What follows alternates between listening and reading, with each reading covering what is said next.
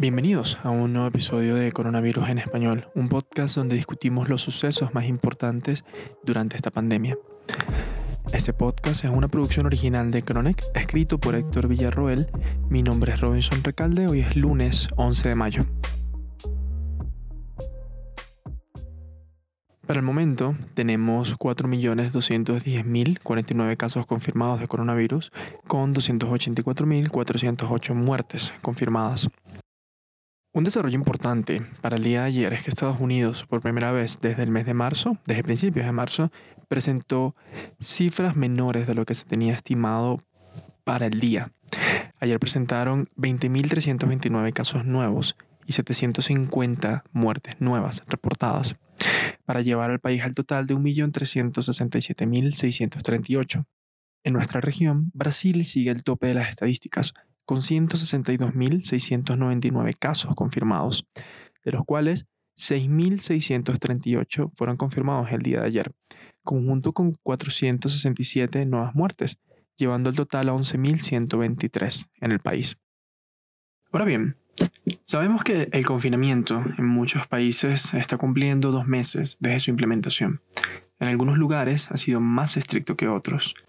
Sin embargo, este confinamiento ha tenido muchos problemas económicos para los países que lo practicaron, ocasionando en muchos casos pérdidas millonarias, retroceso de sus economías y se estima que una reducción de 2% al mes de Producto Interno Bruto, o PIB, algo que no veíamos desde la Gran Depresión de los años 1930.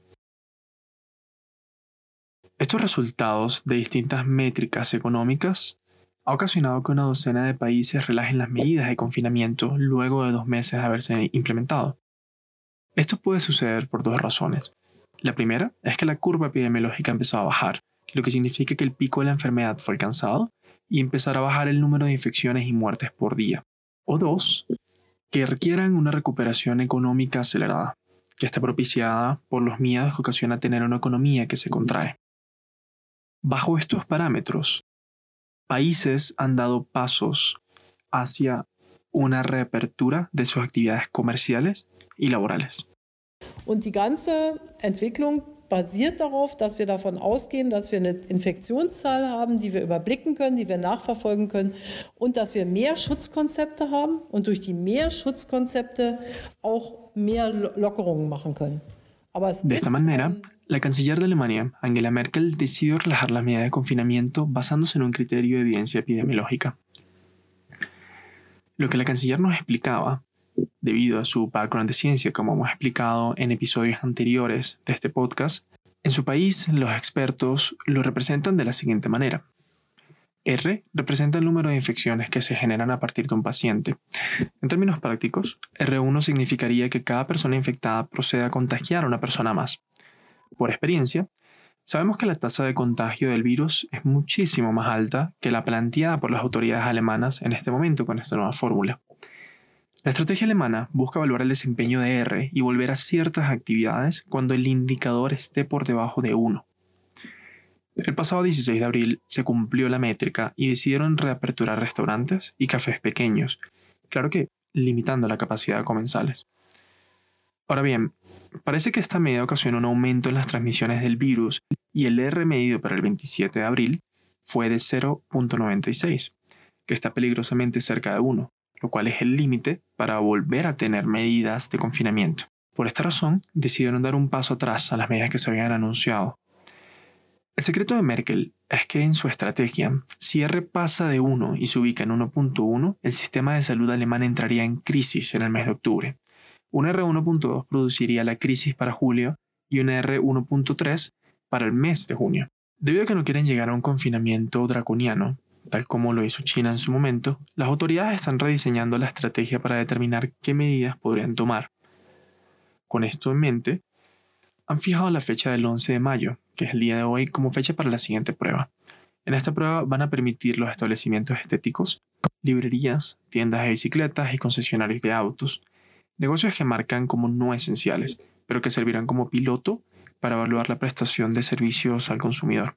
Claro está que es un paso importante para el país entender qué tipo de negocios, sean esenciales o no sean esenciales, tendrán permitido abrir y mostrarse al público sin que los sistemas de salud del país colapsen, tal como han previsto si R sobrepasa el número 1 o llega al número 2 o tal vez al número 3, haciendo que los meses venideros también sean de muchas pruebas y un poco complicados.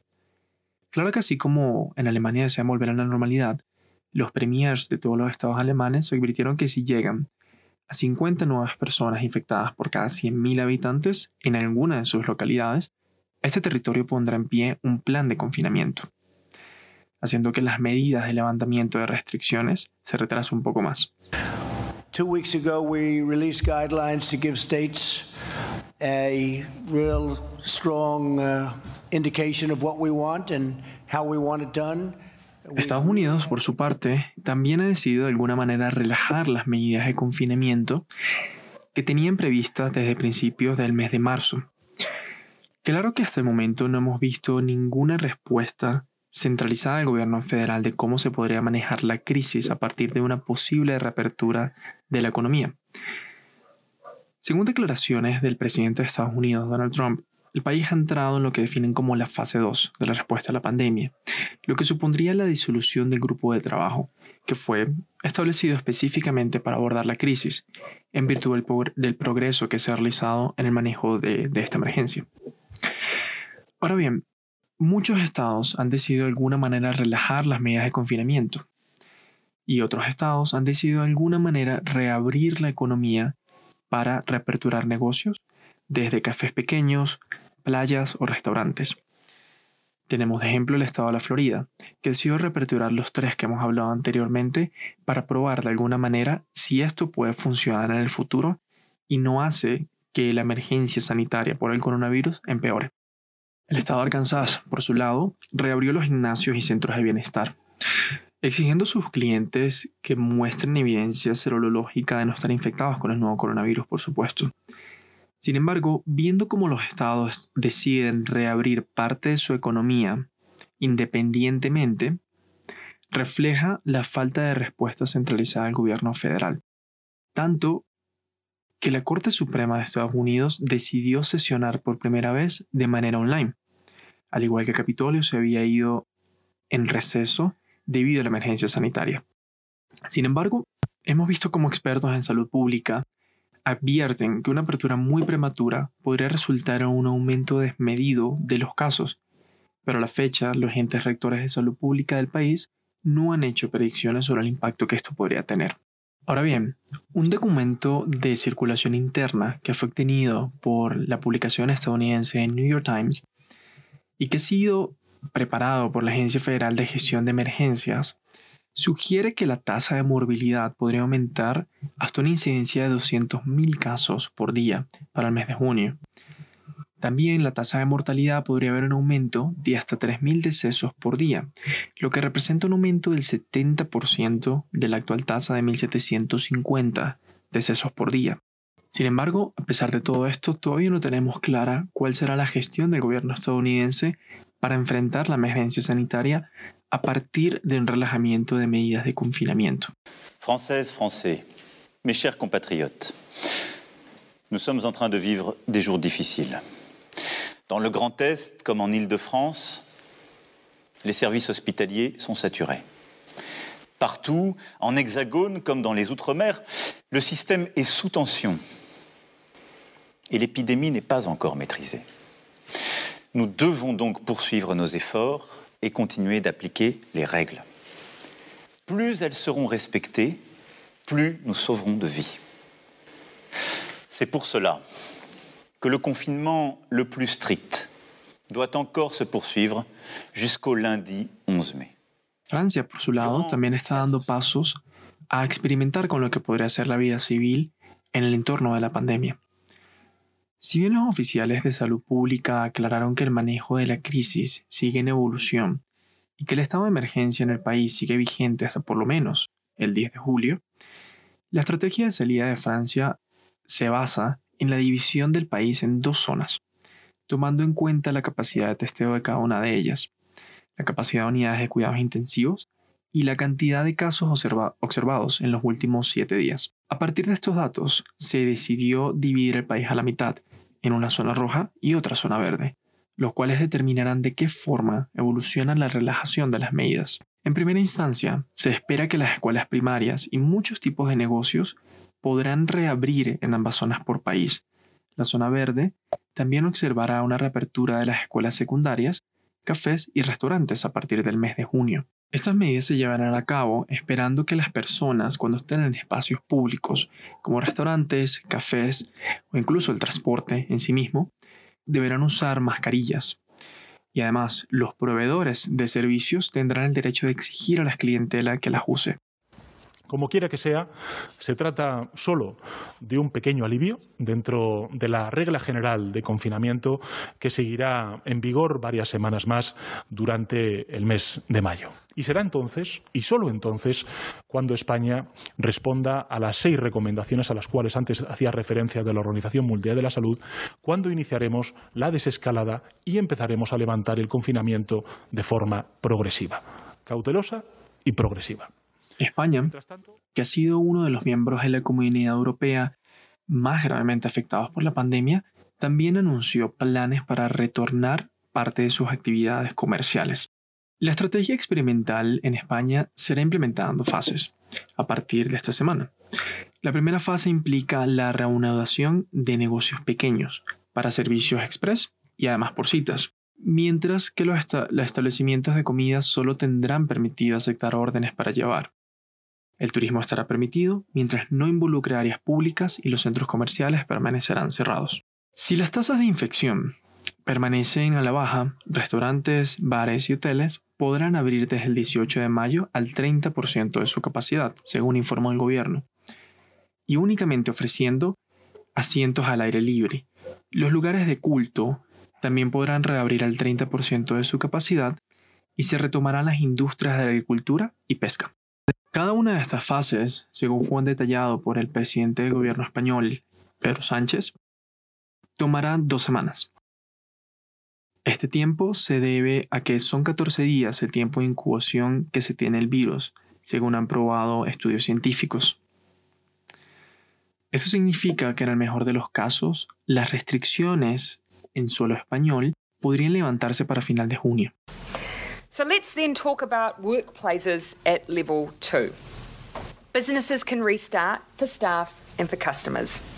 Services can be provided on customers' premises, for example, in people's homes.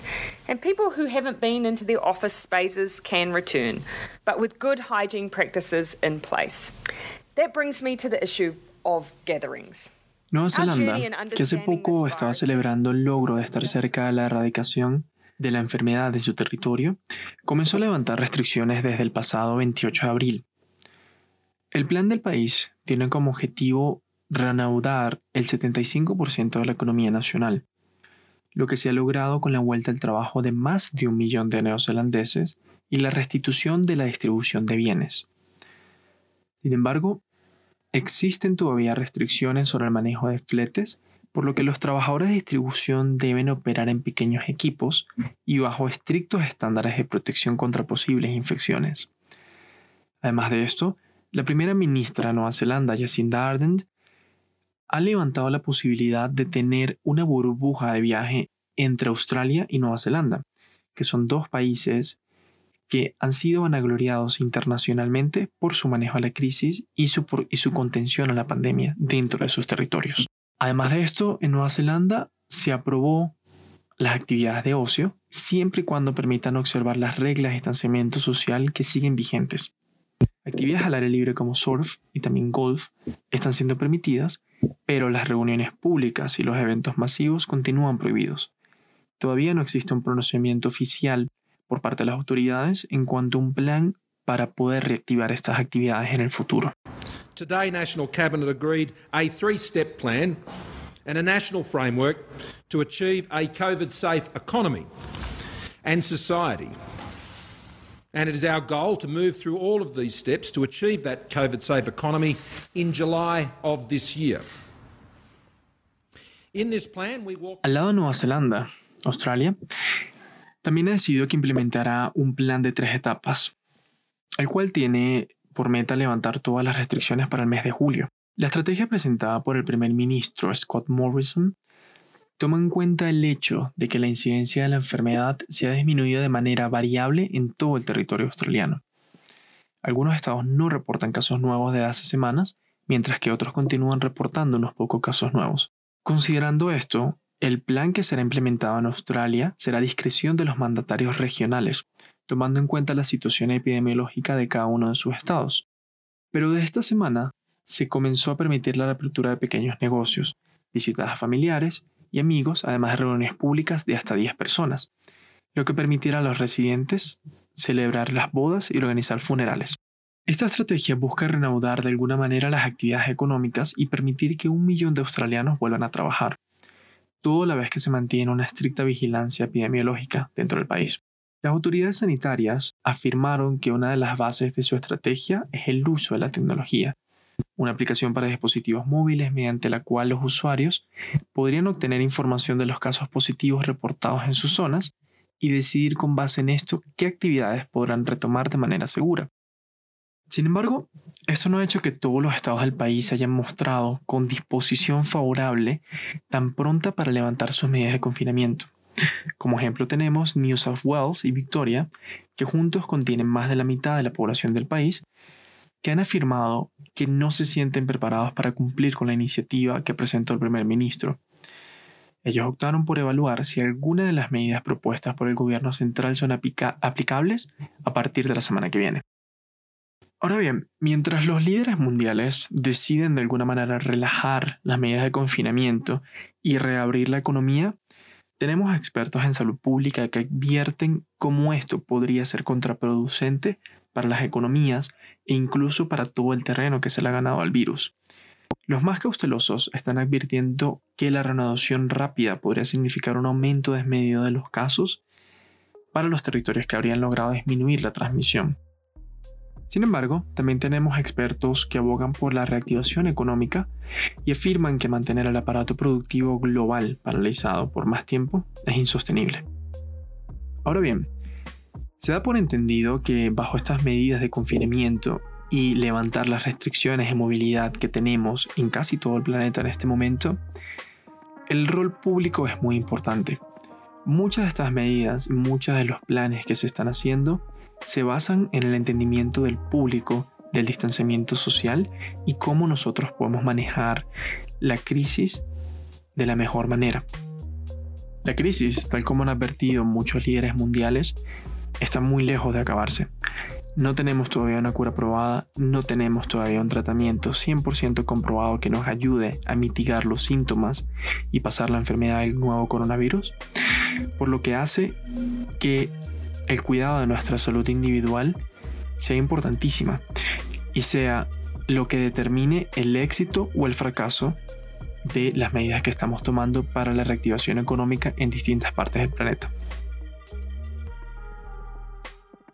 Esto ha sido todo por el episodio de hoy. Gracias por escucharnos.